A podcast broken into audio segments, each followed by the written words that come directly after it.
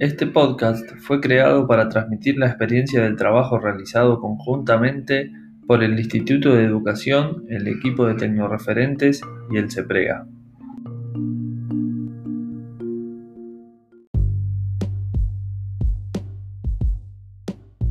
Desde el equipo de referentes tecnopedagógicas del Instituto de Educación estuvimos a lo largo del primer cuatrimestre del 2021 acompañando a diversos equipos docentes en un trabajo de, volver a mirar y de reconfigurar sus propuestas de enseñanza en los entornos virtuales.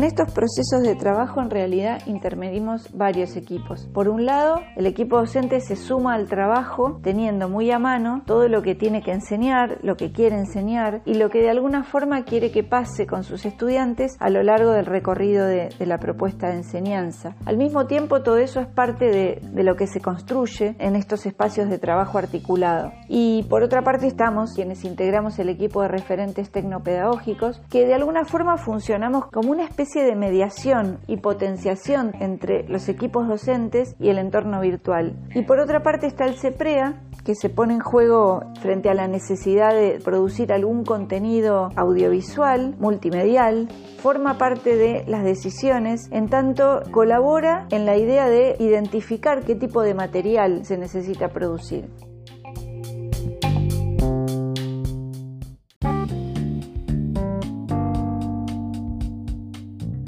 Uno de los aspectos que más surgió en el trabajo con los equipos docentes fue la cuestión de la organización del aula virtual, de la estructura y de, la lógica de organización del entorno. Siempre trabajamos la idea de que el programa esté reflejado o pueda estar reflejado en la organización del aula virtual, que las pestañas puedan reflejar las unidades o las clases o algún otro tipo de cronología. Y una de las cuestiones que surgió con, con el equipo con el que trabajamos este proyecto que estamos contando fue el tema de la organización del aula virtual en función de otro tipo de relatos, de otro tipo de narrativa. El equipo se entusiasmó mucho con esta posibilidad y empezó a delinear algunos relatos posibles.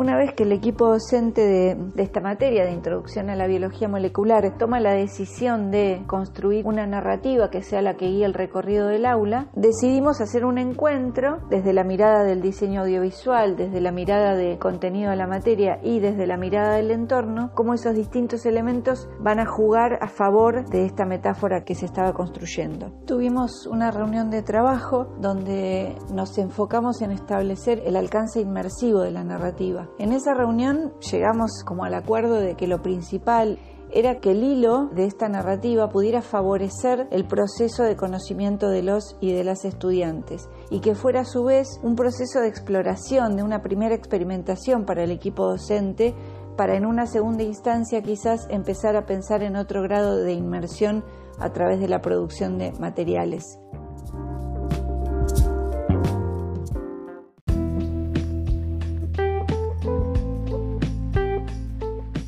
Definitiva, lo que se pone en valor es la producción de una idea. A veces no se trata tanto de producir megamateriales, sino de producir materiales que puedan acompañar y fortalecer una idea que sea la que en definitiva favorezca el proceso de conocimiento de los y de las estudiantes. En este caso lo que se hizo fue crear una propuesta de inmersión en términos conceptuales, de un virus que pasa distintas etapas de profundidad, donde este virus se personifica. Entonces, todo este relato, que está acompañado, apoyado en la organización del aula, en una serie de gráficas, en un video de presentación del recorrido, en una serie de contenidos interactivos que van como habilitando y dando acceso a los distintos desafíos que, que forman parte de las misiones, de alguna forma generan eso, un grado de inmersión más que nada en términos conceptuales.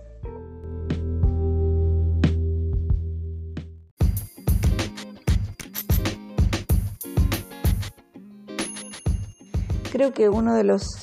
de las cuestiones más potentes de este proceso de trabajo tuvo que ver con el hecho de que se le dio lugar al entorno para poder pensar en otras formas de contar la materia, para poner el, foco en otro lado. Creo que los docentes pudieron ver en el entorno la posibilidad de que en algún momento ese relato en partes iba a ser un conjunto y apoyándose en esa idea de totalidad y de integralidad es que pudieron pensar en la posibilidad de que el entorno fuera el soporte de esta narrativa.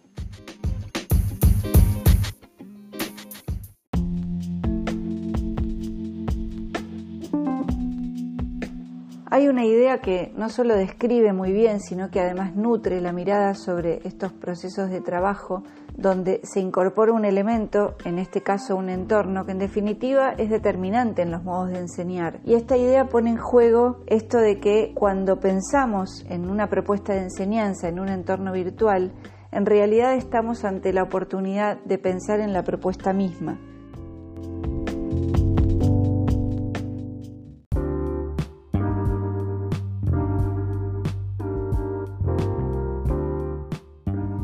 Proceso de trabajo bastante rápido porque, bueno, cuando terminamos el proceso de acompañamiento y, y la metáfora ya estaba tomando forma, faltaba decidir más que nada cuál iba a ser el protagonista de la historia. Bueno, hicimos como un encuentro fuerte de definiciones. Ahí mm, empezamos a pensar un poco en qué tipo de materiales iba a producir puntualmente el CEPREA, de qué forma el aula y la organización del aula iba a acompañar como en detalle e hilando fino este recorrido puntual que se estaba pensando. Entonces ahí trabajamos desde el equipo de referentes, sobre todo pensando y consolidando algunas ideas en torno a cómo el aula virtual puede acompañar la producción de un recorrido de estas características. Entonces, sobre todo pensando en que las pestañas, que es el elemento fundamental en términos de organización y arquitectura de un aula virtual, iban a ser el soporte de la narrativa. Entonces, así fue que se fue definiendo que el aula tuviera pestañas y subpestañas, donde cada pestaña fuera una misión y las subpestañas internas respondieran a los desafíos del recorrido.